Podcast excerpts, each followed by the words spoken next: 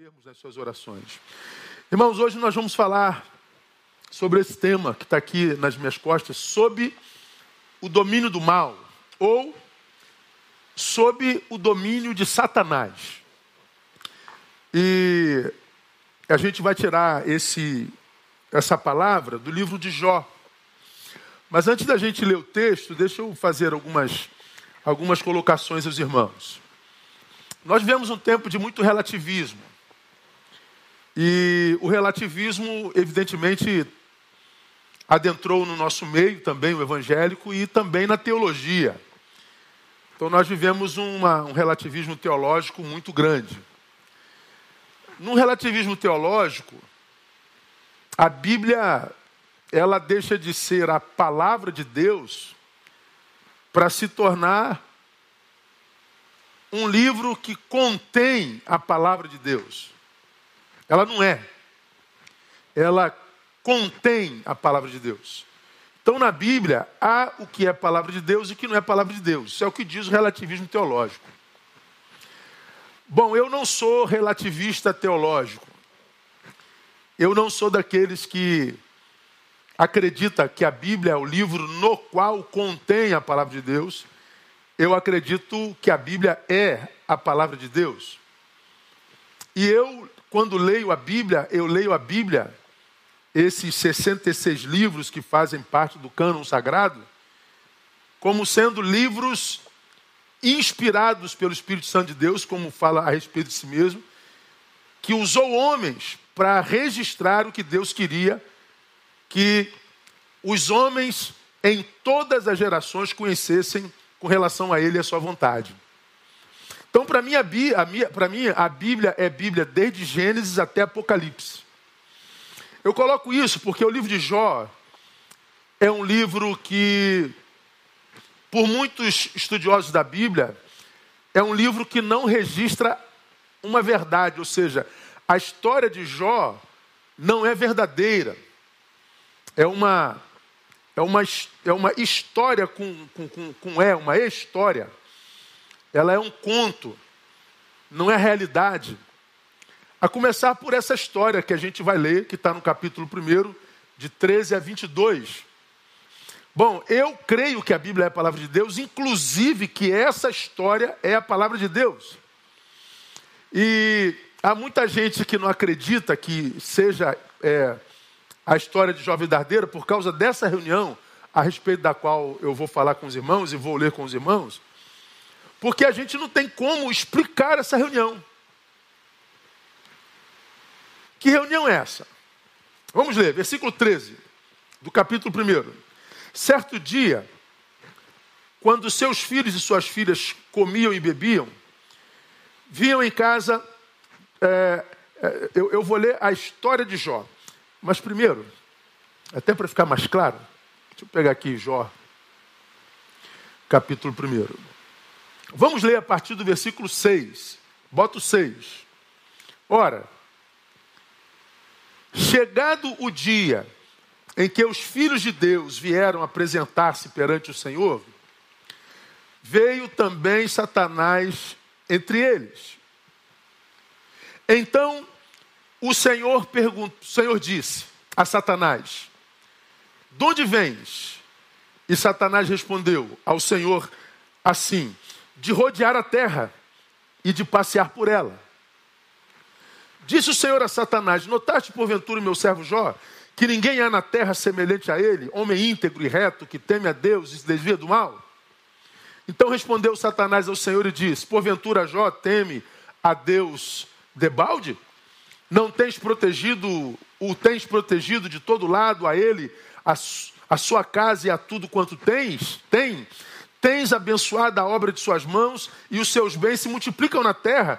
Mas estende agora a tua mão e toca-lhe em tudo quanto tem, e ele blasfemará de ti na tua face. Ao que disse o Senhor a Satanás: Eis que tudo que ele tem está no teu poder. Somente contra ele não estendas a tua mão. E Satanás saiu da presença do Senhor. Bom, essa reunião é uma reunião que causa alvoroço nos meios acadêmicos teológicos. cada um dando a sua versão sobre onde aconteceu essa reunião, se foi no céu, se não foi no céu, por que, que Satanás estava lá, que filhos de Deus são esses. Elucubrações seculares que atravessam os séculos. Não sei aonde a reunião aconteceu, não sei é, totalmente o intuito desse diálogo, tenho minhas visões, e a forma como eu entendo essa reunião é: Deus é o Deus que tem toda a sua criação sob controle, as criaturas viventes dão a Ele relatório das suas ações, e nem Satanás, nem Satanás tem liberdade para ser totalmente sem que peça permissão a Deus. Então, o texto diz, no versículo 6, chegado o dia que os filhos de Deus vieram apresentar-se perante o Senhor. Então, os filhos de Deus são todas as criaturas de Deus. E diz que entre essas criaturas está inclusive Satanás. Ou seja, a personificação do mal. Explica essa reunião, pastor. Eu não explico. Ninguém explica. Está na Bíblia, pastor? Tá. Eu creio que ela não é uma uma elucubração. Eu não creio que ela seja uma fantasia do autor de Jó, que alguns acreditam ter sido Moisés quem escreveu. Eu não acredito que esteja aqui por acaso. Eu creio que o fato é real, por isso está aqui, e como real o tratarei, só para que você se, se, se, se localize na minha fala. Mas eu hoje não quero falar sobre essa reunião. Eu quero falar é, sobre a realidade do mal sobre a vida de Jó. No versículo 12, está dito: ao que disse o Senhor a Satanás, olha que palavra sinistra. Eis que tudo o que ele, Jó, tem, tem, está em seu poder. Somente contra ele não estendas a tua mão. Ou seja, tudo que ele tem está no teu poder. O que não está sobre o teu poder é o que ele é. Toca no que ele tem. No que ele é, não. Então aqui cabe um, um, um, um senão. Jó era um dos homens mais íntegros e ricos da terra. E Satanás era testemunha dessa riqueza e dessa integridade. Porque quando Deus fala com ele, viste meu servo Jó, é Satanás quem diz, claro, tudo que ele faz, tu abençoas, ele é um homem rico, onde ele põe a mão vira ouro, ele tem a unção de Midas. Então Satanás está dizendo, eu estou vendo a prosperidade desse homem. Bom, veja que antes da palavra de Deus a Satanás, Satanás não tocava nem no que ele tinha e nem no que ele era. Mas depois que ele teve permissão para tocar no que ele tinha, não no que ele era, os textos que nós vamos ler em seguida, nós vamos ver que ele tocou em tudo que Jó tinha. Veja o versículo 13. Certo dia, quando seus filhos e suas filhas comiam e bebiam vinho em casa do irmão mais velho, veio um mensageiro de Jó e lhe disse: Os bois lavravam, as jumentas passiam junto a eles. Deram sobre eles os sabeus e os tomaram. Mataram os moços ao fio da espada e só eu escapei para trazer-lhe a nova. Enquanto este ainda falava, veio outro e disse: Fogo de Deus caiu do céu e queimou as ovelhas e os moços e os consumiu, e só eu escapei para trazer-te a nova. Enquanto este ainda falava, veio outro, um terceiro, e disse: Os caldeus, dividindo-se em três bandos, deram sobre os camelos e os tomaram. E mataram os moços ao fio da espada, e só eu escapei para trazer-te a nova. Enquanto este ainda falava, veio outro, que é o quarto, e disse: Teus filhos e tuas filhas estavam comendo e bebendo vinho em casa do irmão mais velho. E eis que sobreveio um grande vento de além do deserto, deu nos quatro cantos da casa, e ela caiu sobre os mancebos, de sorte que morreram. E só eu escapei para trazer-te a nova. Jó perde tudo num dia. Então Jó se levantou, rasgou o seu manto, isso é sinal de indignação e tristeza, raspou a sua cabeça, tristeza aguda, e lançando-se em terra, olha só, adorou. Vou repetir: não murmurou, não blasfemou, não xingou, adorou e disse: Nu saí do ventre de minha mãe e nu tornarei para lá. O Senhor deu e o Senhor tirou. Bendito seja o nome do Senhor. Em tudo isso Jó não pecou, nem atribuiu a Deus falta alguma. Dá para entender quem era Jó? Quando olho para Jó, eu morro de vergonha, até de dizer que eu sou crente. Porque ele num dia, ele perde tudo e põe-se no lugar dele, sem explicação lógica alguma. Jó não sabia dessa reunião celestial que acontecia não se sabe aonde. Jó não sabia que Deus dialogava com Satanás a respeito dele. Jó não sabia que Deus o tinha entregue nas mãos de Satanás.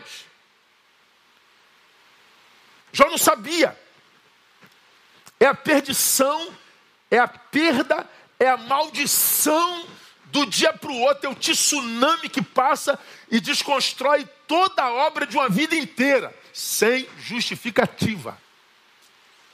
Ele se prostra e adora.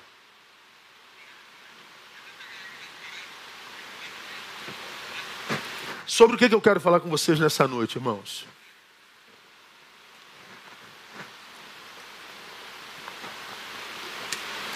Sobre o domínio do mal ou sob o domínio de Satanás? Quando Deus permite que Satanás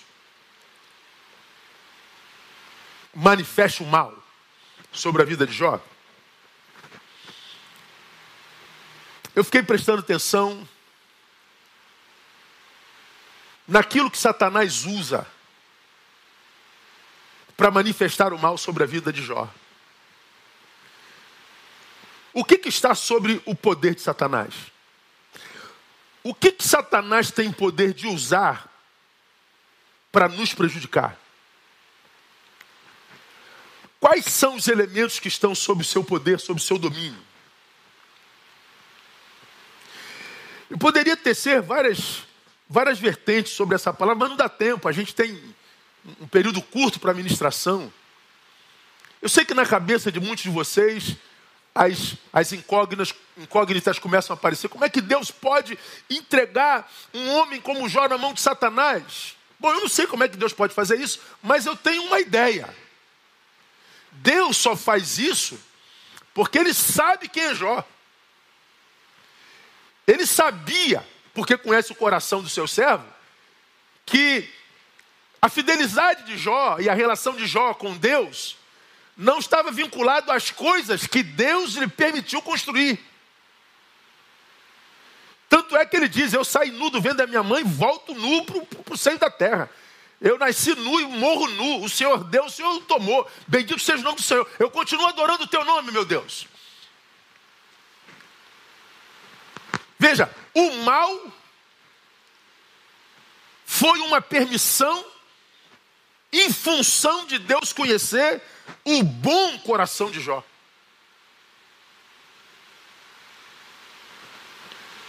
O homem bom, o homem íntegro, o homem santo, também é alvo do mal.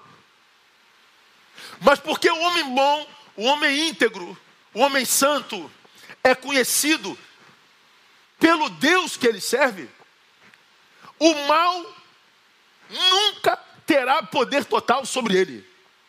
O mal nunca exercerá poder pleno sobre ele.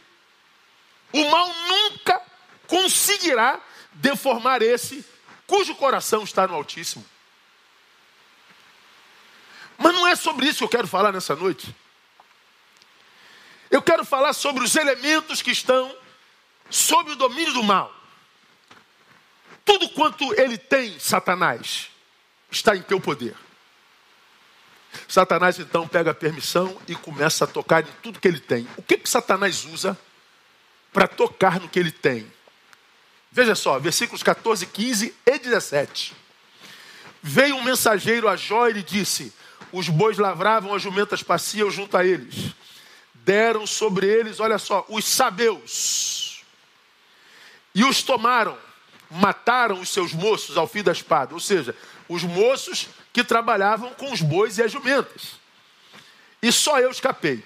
Então veja, Deus usa os sabeus para produzir mal.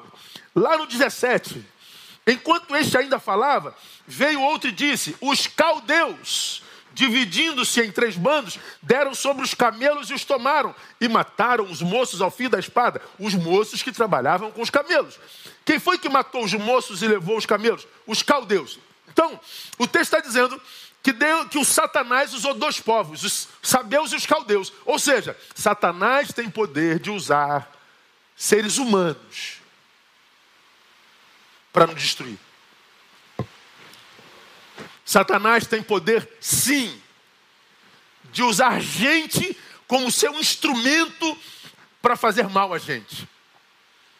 Ele usou dois povos. Isso não está aqui à toa.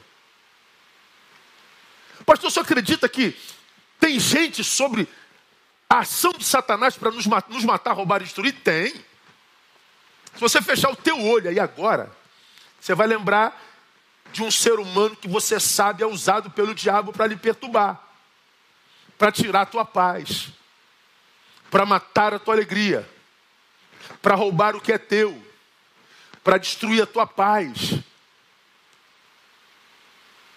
Eu estive alguns anos atrás num evento, foi na CEPAL, e eu estava sentado à mesa conversando com um pastor.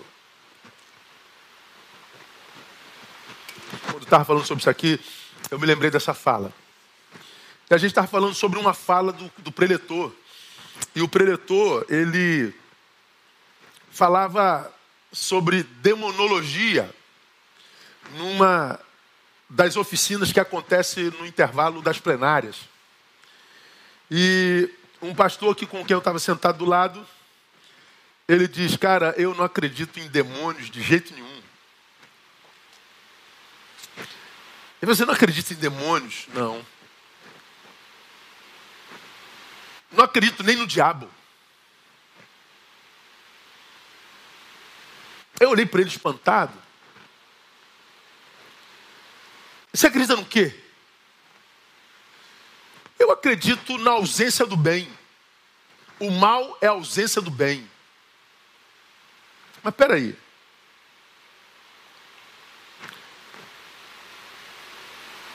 Peguei os garfos do prato e falei: esse garfo me presta um serviço importantíssimo. Ele me ajuda a trazer o alimento que faz a manutenção da minha vida à boca. Então esse prato, esse garfo é um bem para mim, é isso? É isso. E se eu tirar esse garfo, é o mal. É, mas eu posso comer com a boca.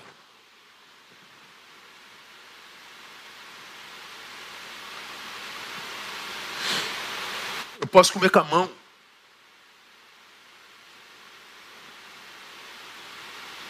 Eu posso usar o pano de prato. Eu posso usar o, o copo. Pega comida e como. Então a ausência do garfo não se traduz no mal propriamente dito. O mal seria aquilo que impossibilita da comida chegar ao prato. Para a comida não chegar ao prato, só se uma ação contundente fosse levar a defeito. Então, o mal não é só a ausência do bem. Está para além disso. Porque o bem que eu não faço, alguém pode fazer no meu lugar. Mas quando eu pratico mal, é diferente. É uma ação, o mal é uma entidade. O mal é uma persona, uma personalidade. O mal é uma força, é, é, não é só ausência de uma coisa, é a presença de alguma coisa. Então, se o, o diabo é o mal, para ele me tocar, ele tem que usar um instrumento. Esse instrumento, nesses versículos que eu mostro para vocês, é o ser humano. Povos, tribos, amigos, familiares, colegas de trabalho, vizinhos, parentes. Eu e você podemos ser usados como instrumentos do diabo. Tudo que ele tem está nas tuas mãos. E Satanás começa a tirar o que ele tem usando gente. Então, quando eu falo sobre essa realidade, eu estou dizendo a cada um de vocês que se nós quisermos viver uma vida que seja uma vida que vale a pena ser vivida, nós temos que ter muito cuidado com aqueles com quem a gente se relaciona. Nossas relações não podem ser, como eu já falei aqui, no dia do amigo, meros passatempos. Porque quem se relaciona na qualidade de passatempo, está se relacionando na qualidade de quem perde tempo.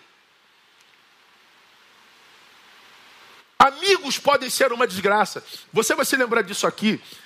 Essa casa estava lotada, hiperlotada, como sempre. E eu perguntei: quanto custa a primeira carreirinha de cocaína? Quem é que sabe? Todo mundo levantou a mão. Falei: todo mundo cheira cocaína aqui? Não. Não precisa cheirar cocaína. Porque a gente sabe que a primeira carreirinha de cocaína, o primeiro cigarrozinho de maconha, a primeira pedrinha de crack, quanto é que custa? Me digam aí. É de graça. Cortesia da casa, cortesia do amigo. Ô meu brother, tamo junto, pô. Pega aí, pô. Ô irmão, pô, pra cima de mim, você tô vendo que você tá mal a beça, pô, pega essa pedrinha aí. Pô, pega essa carreirinha aí, ó. A primeira de graça é o amigo que dá, é o brother que dá. Ninguém vicia-se naquilo que mata sem que isso tenha acontecido e começado pela ação de um amigo. Ninguém sai de casa assim, hoje eu vou cheirar cocaína. Ah, hoje eu vou viciar em crack, vou arrumar uma pedra. Não. Alguém está te conduzindo. E se alguém está te conduzindo, não é o um inimigo. Porque dos inimigos a gente quer distância, dos inimigos a gente se resguarda, dos inimigos a gente foge. Então, se há tanta gente destruída hoje, destruída por quê? Por causa dos amigos, que, embora chamados de amigos, foram usados para matar, roubar e destruir.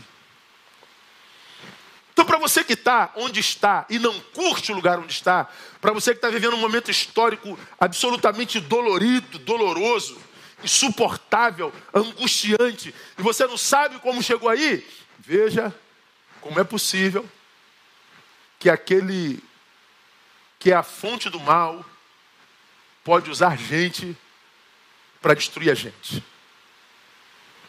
Pessoas podem ser absolutamente demoníacas.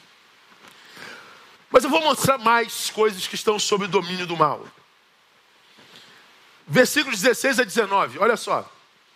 Enquanto este ainda falava, veio outro e disse: preste atenção, fogo de Deus caiu do céu e queimou as ovelhas e os moços, e os consumiu, e só eu escapei para trazer a nova. Bom, na concepção dos daquela época, tudo que vinha do céu vinha de Deus. Por isso que eles dizem fogo de Deus. Mas a gente sabe que esse fogo não veio de Deus, porque ele matou, ele consumiu, ele destruiu. Enquanto este ainda falava, 18, veio outro e disse: Teus filhos e tuas filhas estavam comendo e bebendo vinho em casa do irmão mais velho. E eis que sobrevindo um grande vento, provavelmente um furacão, de além do deserto, deu nos quatro cantos da casa e ela caiu sobre os mancebos, de sorte que morreram todos. Elementos da natureza. Satanás tem poder de usar os elementos da natureza. Pastor, mas como é ruim, como é difícil acreditar num negócio desse. É, porque a gente trata Deus como aquele que é todo poderoso, e ele é o único que é todo poderoso, mas ele não é o único que é poderoso. Satanás, ele tem poder. E esse texto, ele nos deixa absolutamente claro que ele tem poder para usar os elementos da natureza. Que ele tem poder de usar os elementos da natureza para produzir mal. Eu não sei o que dizer sobre esse tema, eu não sei o que extrair desse tema, mas esse tema está aqui por alguma razão. Entender que eu posso estar no meio de uma tempestade da natureza e uma tempestade da natureza de nível espiritual. Bom, nós conhecemos uma tempestade que foi acalmada por Jesus de Nazaré. Jesus estava no barco, vento sopra, provavelmente dos quatro cantos, o mar encapela-se, os discípulos apavoram-se, Jesus dorme. E eles esvaziam o barco para que o barco mais leve, quiçá, possa chegar ao destino. Nada adianta. Os profissionais do mar perdem o controle. Os que conheciam o mar desconheciam aquele tipo de tempestade. Se apavoram. Jesus dorme. Até que eles se incomodam com o sono de Jesus e acordam a Jesus, creio que abruptamente, e a ele se dirigem dizendo: Não se te dá que morramos, que morramos, o senhor não tem noção do que está acontecendo aqui em cima, na proa e na popa, o senhor vai ficar aqui no, no porão dormindo. O senhor não se conscientiza da tempestade que a gente não consegue entender, como quem diz, nós estamos no mar há décadas e nunca vimos uma tempestade dessa. Bom, Jesus acorda e dá uma ordem ao mar e ao vento: mar aquieta-te, vento cessa. E o mar e o vento, como quem tem consciência, obedecem. Mar não tem consciência, Vento não tem consciência. Mar não tem ouvido, vento não tem ouvido.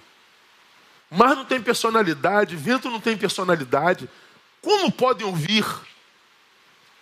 Bom, só se há alguma coisa que soprava. Só se há alguma coisa que movia as águas. Só se houvesse alguma personalidade por trás tentando produzir morte no lugar onde Jesus estava. E que só não conseguiu porque Jesus estava naquele lugar. E Jesus naquele barco nos dá, já ministrei sobre isso aqui, uma lição que para mim é das mais brilhantes contidas na Bíblia Sagrada. Porque quando nós olhamos o episódio no qual Jesus aquieta a tempestade e o mar, nós dizemos: olha como o poder de Jesus é grande para acalmar a, a, a, insanidade dos elementos da natureza. Não, o poder de Deus não se manifesta sobre tudo, acalmando a tempestade. O poder de Deus se manifesta não permitindo que aquela tempestade acordasse Jesus. O poder de Deus não é de acalmar a tempestade, é não permitir que tempestade alguma atrapalhe o nosso sono. É isso que Jesus queria dizer. Então, quando eu digo para você, usando a experiência de Jó, que Satanás tem poder de mover a terra, de mover os ares, de mover os mares, os ventos, para nos destruir. Eu estou dizendo que a despeito da origem, da fonte, da tempestade que nós encaremos, o que importa é que Jesus esteja no barco. O que importa é que quando Jesus está no barco, a gente vai conseguir discernir que nem toda ação humana contra nós é humana e que nem toda ação dos elementos da natureza são ação do elemento da natureza. Pode ter um cunho espiritual por trás. Mas há um terceiro elemento que está debaixo do domínio do mal. Veja o versículo 7 do capítulo 2. Saiu, pois, Satanás da presença do Senhor e feriu Jó de úlceras malignas, desde a planta do pé até o alto da cabeça.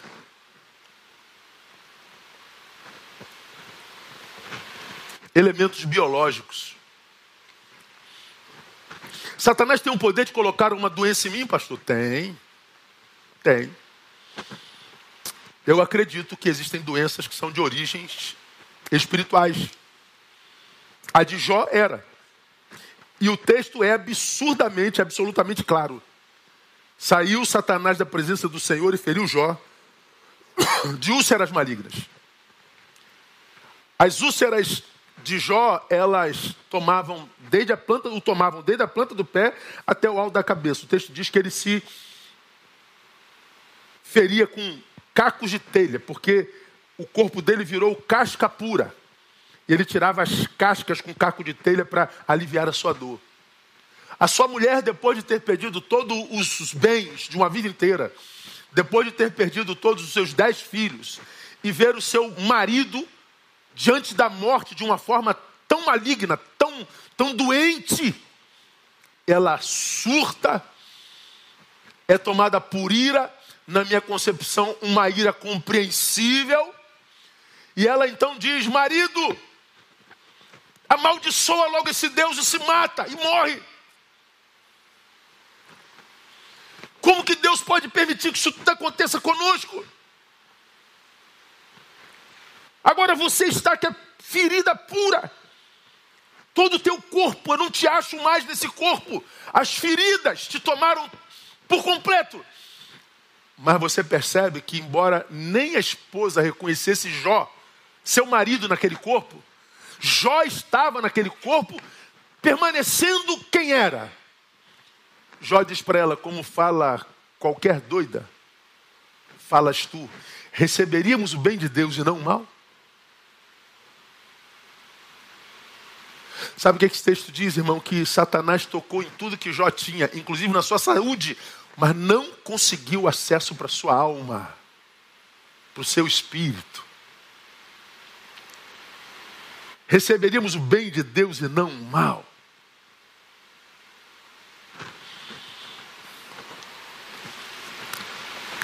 Então, quando eu olho para essa história de Jó, irmão, amigos, elementos da natureza, elementos biológicos.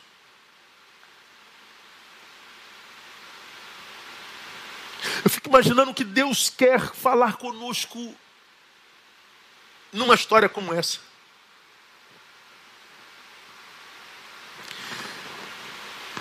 Porque há mais um caso onde nós vemos a ação do diabo. Falamos dos, da humanidade, elementos na, da natureza, elementos biológicos. Agora deixa eu mostrar para vocês Jó 22, 4. Jó perdeu tudo e agora está perdendo a saúde. Perdeu a saúde. E aí, como qualquer ser humano em qualquer sociedade, principalmente na sociedade cristã, quando tem alguém sofrendo, aparecem os teólogos, aparecem os tudólogos, os que têm respostas para tudo, os que sabem tudo sobre nossa vida, os que julgam saber a razão de tudo na nossa vida, e que, porque se julgam capazes de saber de nós mais do que nós mesmos, se metem na nossa vida com a intenção, aspas, de nos ajudar, mas que na verdade é para vender imagem. Aí aparecem os amigos de Jó. 22, 4. É por causa da tua reverência que te repreende ou que entra contigo em juízo, Jó? Não é grande a tua malícia? E sem termo as tuas iniquidades, Jó? Pois sem causa tomaste penhores a teus irmãos, e aos nus de despojastes dos vestidos, não deste alcançado água a beber, e ao faminto restiveste o pão.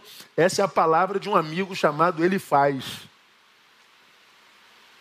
Ele faz diz que Jó é grande malícia. Ele faz, diz que Jó tem iniquidades sem termos. Diz que ele injustamente tomou bens dos irmãos dele. E diz que Jó negou água e pão aos sedentos e famintos. Só que esse bendito amigo ele faz, se esqueceu do que Deus disse sobre Jó no início do livro. Hum, hum. Havia um homem na terra de Uz, cujo nome era Jó, era homem íntegro e reto, que temia Deus e se desviava do mal. Esse é o diagnóstico de Deus sobre Jó.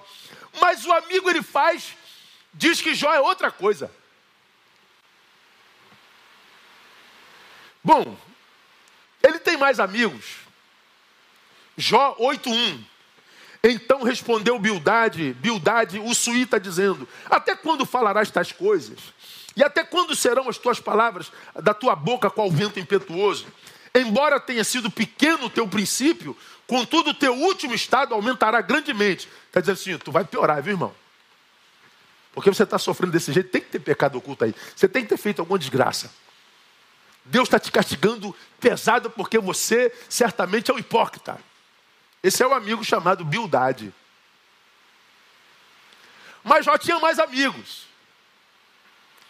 Jó 20, 19. Pois que oprimiu e desamparou os pobres e roubou a casa que não edificou. Porquanto não houve limite à sua cobiça, nada salvará daquilo em que se deleita, nada escapou à sua voracidade, pelo que a sua prosperidade não perdurará. Esta da parte de Deus é a porção do ímpio, esta é a herança de Deus que Deus lhe reserva. Esse é o amigo Zofar. Então, Jó vê-se como vítima do mal, que usa como, como, como instrumento homens inimigos, que usa como instrumento do mal os elementos da natureza, que usa como elemento do, eh, instrumentos do mal os elementos da biologia, doença, e o mal que usa como instrumento os amigos íntimos, os santos que falam da parte de Deus. Deus me mostrou, Jó, porque que ele está te castigando. Não é Deus que está castigando. Eles não sabiam da reunião celestial. Eles não sabiam de porcaria nenhuma. Eles eram ignorantes, ignoravam completamente a razão do sofrimento de Jó. Sob o domínio do mal, podem estar muitos dos nossos irmãos, sobretudo os hiperespirituais que vivem com Deus na boca, mas com misericórdia nenhuma no coração. Estão sempre lá da parte de Deus para dizer por que, que você sofre. Mas não mostram como sair do sofrimento.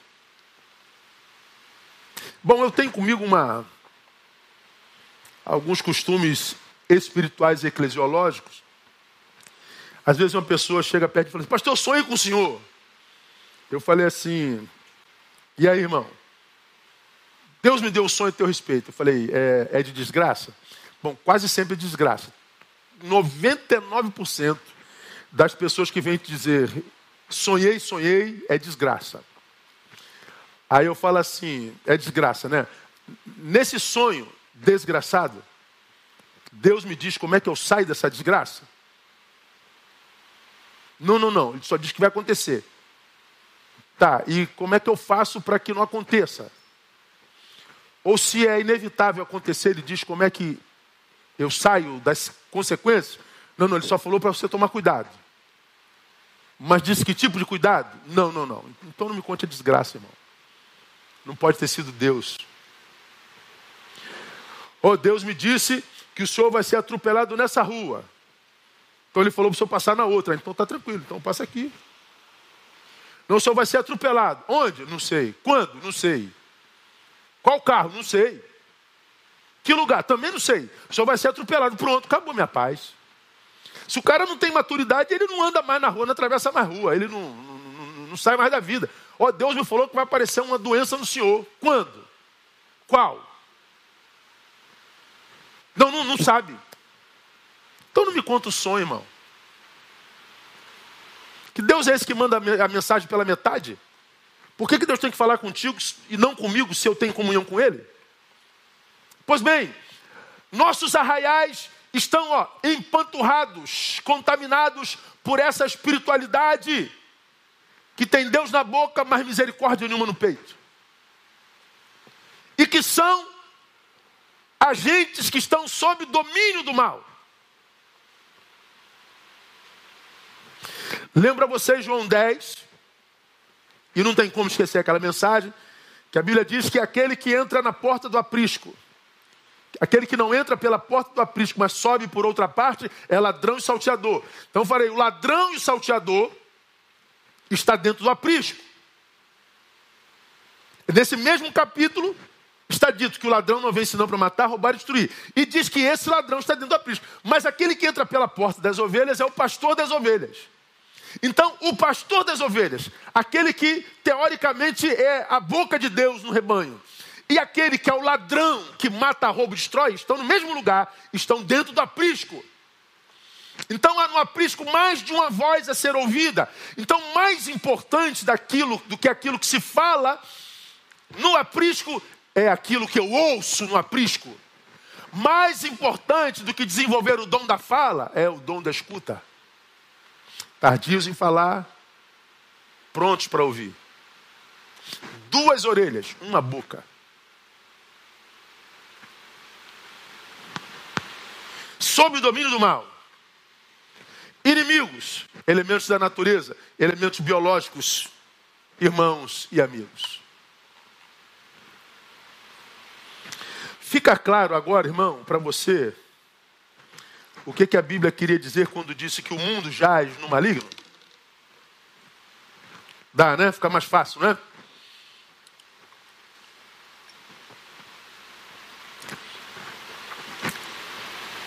A pergunta a ser respondida é, e aqui eu vou caminhando para o final: Como fugir ao domínio do mal?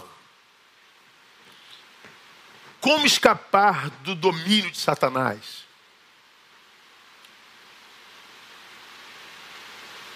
Má notícia. A gente não escapa.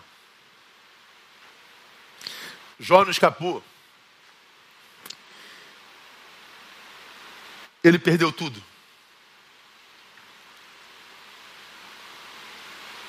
Daniel não escapou, Sadraque, Mesaque Abidinego não escaparam. Foram para a fornalha, caíram na cova. José não escapou, foi vendido. Vivemos num mundo que jaz no maligno não tem como não ser tocado pelo mal. O que há como é não ser vencido pelo mal que nos toca. Deus não impediu o mal de tocar em Jó,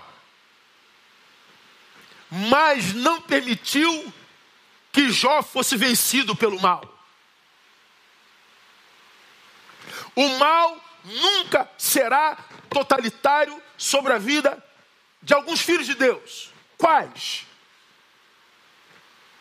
Como que eu venço esse mal? Primeiro, não vincule a tua fidelidade àquilo que Deus te dá. Isso aqui é de vital importância. Não vincule a tua fidelidade a Deus àquilo que Deus te dá. Porque essa é a grande verdade da grande maioria dos que se chamam cristãos. Se eu tenho coisas, Deus me está abençoando. Se eu estou perdendo coisas, o diabo está me tocando. Se o diabo está me tocando, então Deus me abandonou. Por que, que Deus te abandonou? Porque eu perdi coisas. Porque eu perdi gente. Porque eu adoeci. Eu não acredito mais em Deus. Se Deus fosse bom, se Deus fosse justo. É assim que acontece ou não é? Quem são esses que são deformados? Quando o mal chega, são aqueles que vincularam a sua fidelidade, a sua adoração às coisas que Deus dá. Jó não era assim. Quando Jó descobre que perdeu tudo, ele se prostra e adora. O Senhor deu, o Senhor tomou, continua sendo bendito. Como quem diz, Pai, a minha relação contigo não depende daquilo que tu me dás. A minha relação contigo não tem coisas como ponte. A minha relação contigo está para além da materialidade do materialismo. 27 de 1 a 6. Prosseguindo Jó em seu discurso, disse: Vive Deus que me tirou o direito, e o Todo-Poderoso que me amargurou a alma.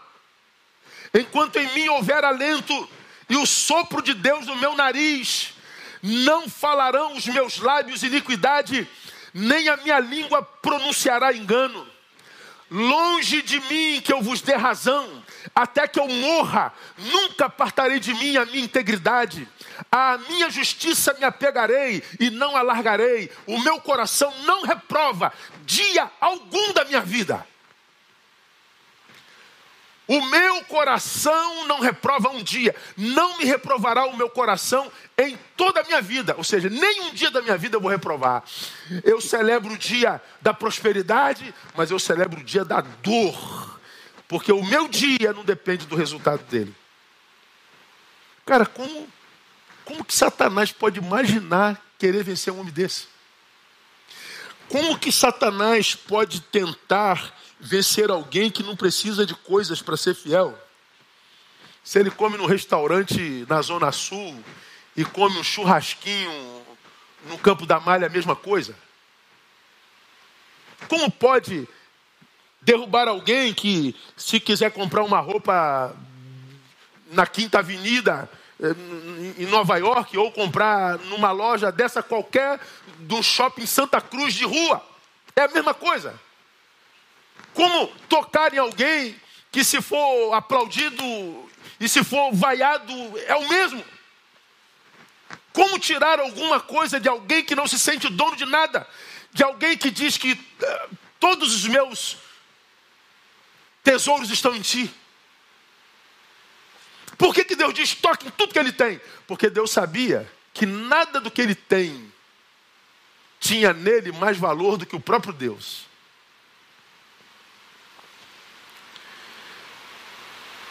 Eu acredito, irmãos, que o tempo da perseguição aos cristãos chegou. O que eu não imaginava, que nós seríamos perseguidos por causa do nosso próprio mau testemunho. Eu, quando li a Bíblia, eu acreditava que nós seríamos perseguidos, porque nós seríamos o povo da contracultura. A iniquidade dominaria, o amor esfriaria menos na comunidade de Jesus Cristo. Então, o nosso amor reprovaria o modus vivendi da sociedade da iniquidade. Então, nós seríamos contraculturais. Nossa luz iluminaria as suas trevas e as suas podridões. Então, nós seríamos odiados, mas infelizmente não está sendo assim. Nós estamos sendo odiados porque nós nos tornamos políticos, nós nos tornamos passionais, somos desonestos, um discurso na boca, uma prática no dia a dia. Somos um complexo de incoerência existencial. Não se acredita mais no que a gente fala, no que a gente prega. A nossa ausência de misericórdia, nosso falso moralismo, nossa vaidade, nosso prazer em apedrejar, em apontar o pecado, inclusive dos irmãos. Nós somos perversos. Pregamos o amor que não praticamos. Fizemos do Evangelho negócio. A perseguição chega. O mal passeia entre nós impunemente. O maior problema do Brasil é impunidade, todos nós sabemos disso. E nós estamos vendo o que é a justiça brasileira, que solta bandido, que solta traficante, que solta corruptos, que, que, que, que, que, é contra a justiça. No nosso país agora, quem vai ser preso é o juiz. Não há justiça entre os homens. E se a gente não se esconder em Deus, se a gente não se refugiar em Deus, o mal chega à nossa alma. Como que a gente escapa do domínio do mal? Não vincule a tua fidelidade a Deus àquilo que Ele te dá. Porque se você depender de coisas para continuar adorando, se você depender de coisas para continuar sendo quem é, se você depender de coisas, você fatalmente pode perder essas coisas de um dia para o outro e se achar como a mulher de Jó. Bom, Deus permitiu que a gente perdesse todas essas coisas. Não vale a pena servir a Deus sem coisas. Dá um tiro na boca, blasfema de Deus e dá um tiro na boca. Blasfema de Deus e corta a garganta, meu marido. Blasfema de Deus e se mata. Porque o que, que adianta servir esse Deus que tira todas as coisas de nós? Jó diz assim: Meu Deus, eu perdi tudo. E agora parece que eu estou perdendo a minha esposa, porque ela está tendo atitudes insanas. Ela acredita que só vale servir a Deus através de coisas. Jó está dizendo: Não, meu amor. Deus é Deus, dando ou tirando. Deus é Deus, nos abençoando ou permitindo que nos amaldiçoe. Deus é Deus. E porque Jó mostrou claramente que a relação com Deus não dependia de coisas, Deus muda a sorte de Jó completamente. Vou falar sobre isso já já. Então, amados, que a nossa fidelidade a Deus seja transcircunstancial, que ela não dependa das circunstâncias. Que Deus seja mais importante do que as coisas que Ele nos dá. Que Deus seja mais importante do que as coisas que Ele nos permitiu construir. Que Ele seja a coisa principal no lugar da coisa principal. Segundo conselho que eu lhe dou: quer vencer ao, ao do, o que está sob o domínio do mal? Viva o teu potencial com integridade. Totalmente. O que você é capaz de fazer no mundo e para Deus, faça com totalidade, faça com integridade, com integralidade, faça com excelência. 27,6 acabamos de ler, ele diz assim: A minha justiça me apegarei e não a largarei. Eu sou um homem de bem, eu sou um homem justo, e eu não vou permitir que a dor que eu passo me deforme. Eu vou me apegar à minha justiça. Eu vou continuar sendo quem eu sou. O meu coração não vai reprovar um dia da minha vida. Eu não vou dizer que a minha vida não presta, porque Deus me tirou algo, mas olha a vida que eu vivi, olha a minha história. Minha vida não se resume a esse dia de dor. Olha quantos dias eu vivi de glória. A minha vida não é esse dia, a minha vida é essa história. Minha vida não presta porque perdeu uma coisa. Vamos ver se não tem coisa boa nesse dia também. Ele está dizendo: não, eu vou viver é, esse dia com totalidade, com, com integridade, com integralidade. Eu não vou abrir mão de nada. Como eu já disse aqui, não desista do que sobra por causa daquilo que falta. Aqui nesse santuário, sepultávamos um, um sepultávamos, tínhamos um culto fúnebre. Uma mãe com quatro filhos, homens. Um deles morreu. Na hora do caixão ir embora com o corpo do filho dela, ela se debruça sobre o caixão e começa a gritar: Deus, por que tu permitiste? A minha vida acabou. Eu não tenho mais sentido nem razão para viver. Ela começa a gritar. E os três filhos do lado, ouvindo a mãe gritando sobre o corpo do irmão, que ela não tem mais razão para viver.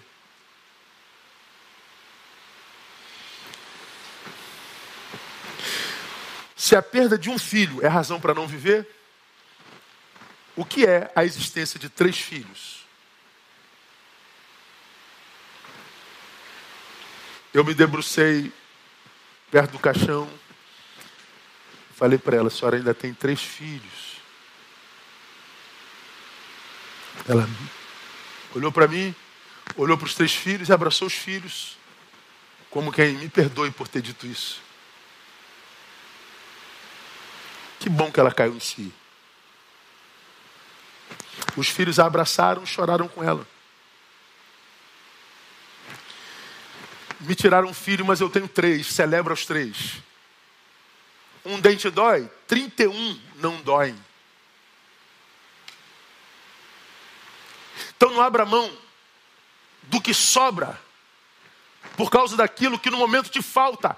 Viva com integridade, viva com totalidade, viva teu potencial. Ontem você podia gastar 10 mil, hoje você pode gastar 10 reais, viva com 10 reais com toda a sua potencialidade. Quando eu preparava isso, eu me lembrei de um, de um exemplo do livro Alma e Moral, de Newton Bonder, um dos livros que marcaram a minha vida e que não é para qualquer um. Ele diz assim: conta-se a história de um homem rico que veio certa vez a um rabino, o rabino de Koslitz. E esse diálogo transcorreu. O rabino pergunta ao homem rico: O que você costuma comer? O homem rico disse: Sou bastante modesto em minhas demandas. Disse o homem rico: Pão, sal e água é tudo que necessito. O rabino reagiu com reprovação. Ele disse: O que você pensa que você está fazendo, homem rico? Comendo pão, sal e água apenas deve comer carne e beber vinho como uma pessoa rica. Mais tarde, seus discípulos questionaram a reação do mestre e este lhe explicou: até que o homem rico coma carne e beba vinho, ele não vai compreender que o homem pobre precisa de pão.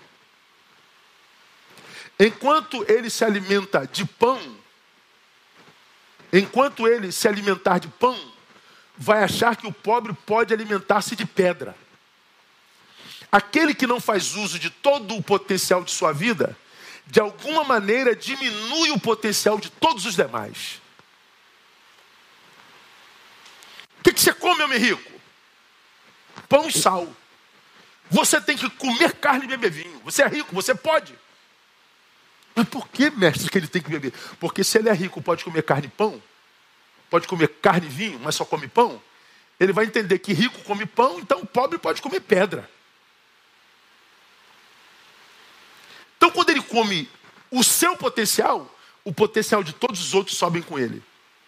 Isso acontece quando eu e você não vivemos o nosso potencial. Por que você acha que tem tanta gente que sofre, por exemplo, com a tua prosperidade?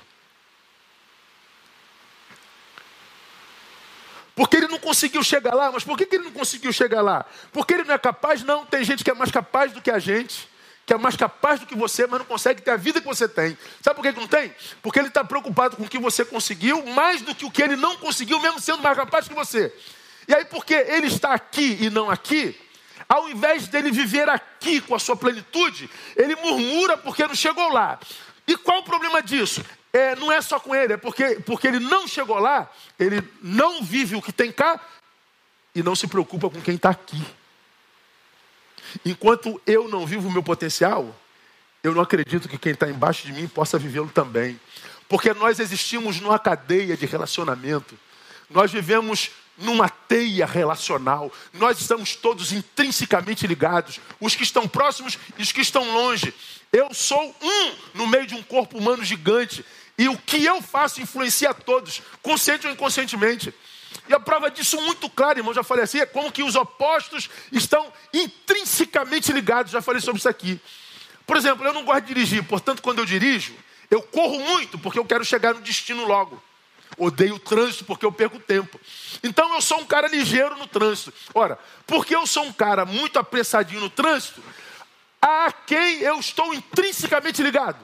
Ao lerdo que onde eu vou eles estão na minha frente. E os lerdos hoje andam na pista de alta. Já falei sobre isso aqui, né? Que Não ia falar besteira. Então não vou nem falar, porque eles são meu, meus demônios. Então eu que sou apressado estou intrinsecamente ligado à ação dos lerdos. E a ação dos lerdos me afeta.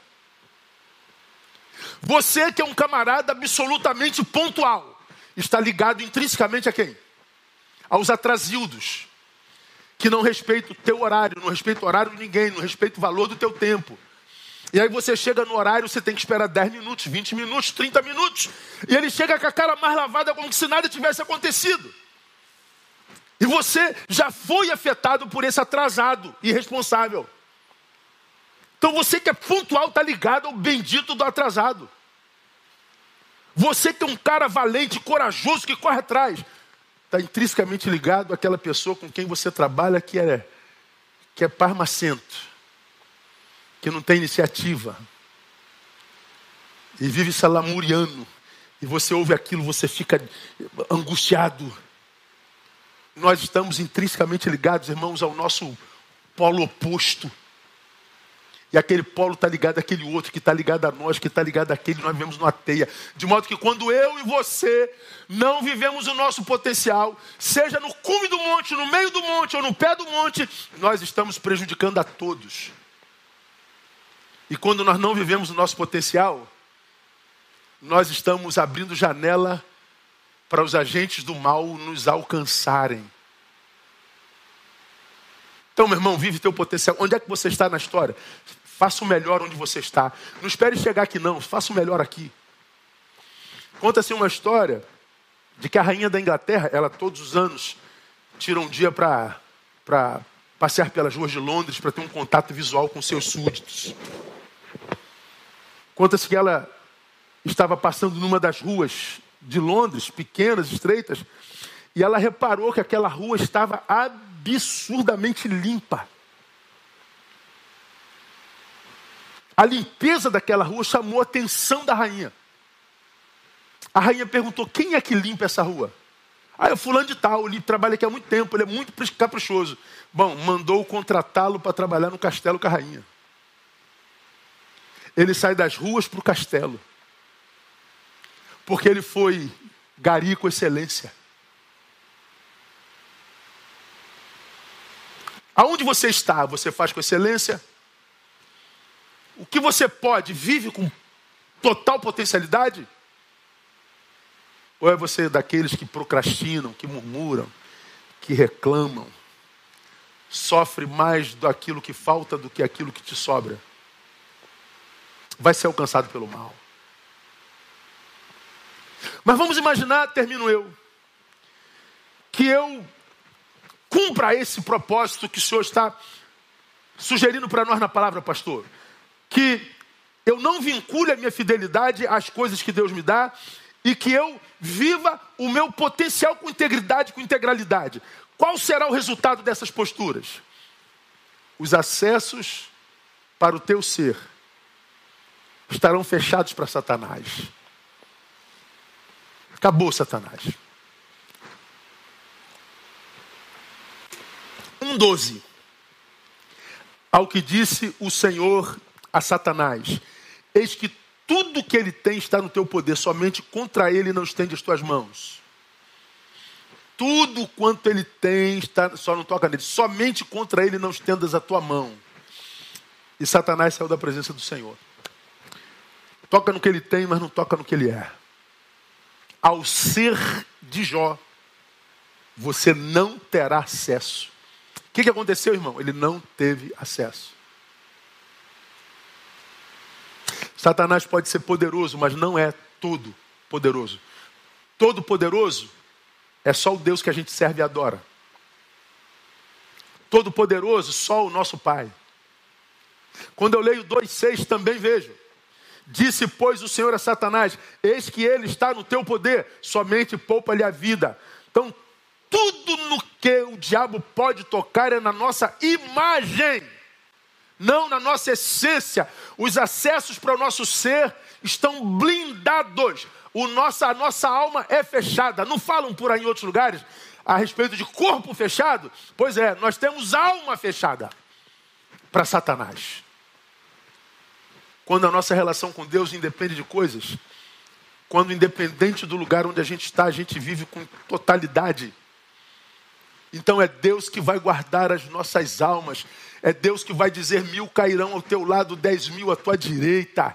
Então você vai estar no meio de uma batalha feroz e mortal. Você caminhará sobre cadáveres, como eu já falei. Mas não tenha medo, Neil. Ainda que as granadas que mataram essa gente toda, que derrubou essa gente toda, que produziu tantos cadáveres, ainda que os que os restolhos dela, que, que, que os pedaços delas atinjam o teu corpo, a tua alma está guardada em mim vai viver totalidade, meu servo, mesmo no meio de cadáveres. Dez mil de um lado, mil, onze mil cadáveres. Fala de um tempo mortal. Fala de um tempo antagônico à vida com plenitude. Ele está dizendo: você vai viver plenitude num vale de sombra da morte, porque a tua alma vai estar blindada. Quando nós vivemos nessas posturas. Segundo, irmãos, aqui termino. Quando eu vivo essas posturas, não vincular a minha relação com Deus às coisas e viver a minha vida com totalidade, as adversidades e dores que são inevitáveis se transformarão em escola preparatória para a prosperidade do nosso ser.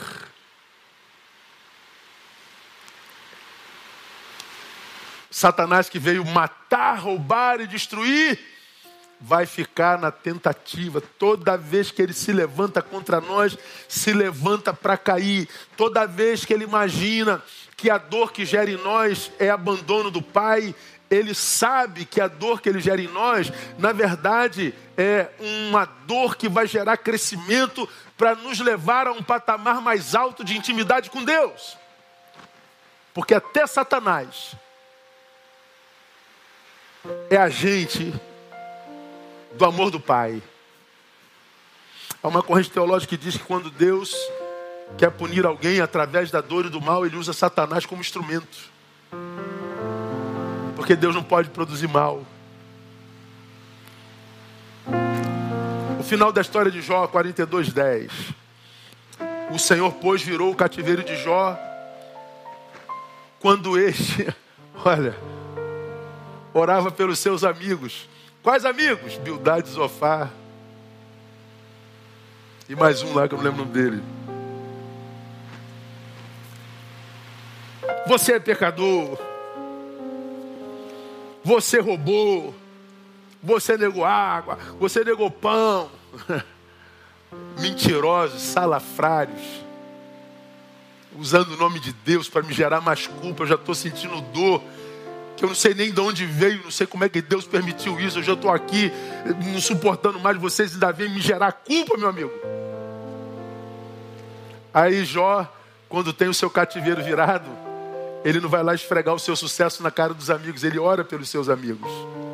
Então vieram ter com ele todos os seus irmãos, todas as suas irmãs e todos quantos dantes o conheceram e comeram com ele pão em sua casa, condoeram-se dele e o colocaram, consolaram de todo o mal que o Senhor lhe havia enviado, e cada um deles lhe deu uma peça de dinheiro e um pendente de ouro, e assim abençoou o Senhor o último estado de Jó, mais do que o primeiro, pois Jó chegou a ter 14 mil ovelhas, 6 mil camelos, mil juntas de bois e mil jumentos. No lugar da vergonha, dupla honra.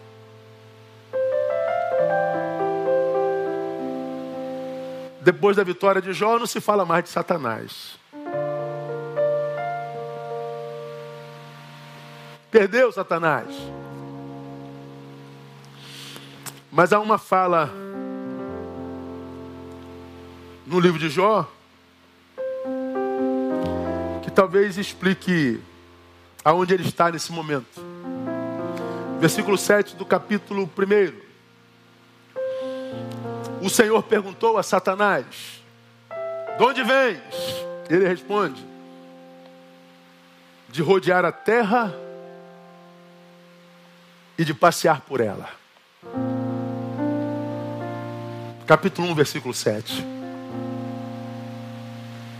De rodear a terra e passear por ela. É aqui que ele anda. É aqui que ele se diverte. É aqui que ele se alimenta. É aqui que ele usa os agentes do mal. É aqui na terra. É aqui entre nós.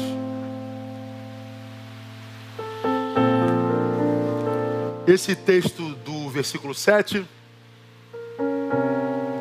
é explicado em Apocalipse capítulo 12, quando diz que, versículo 7, então houve guerra no céu.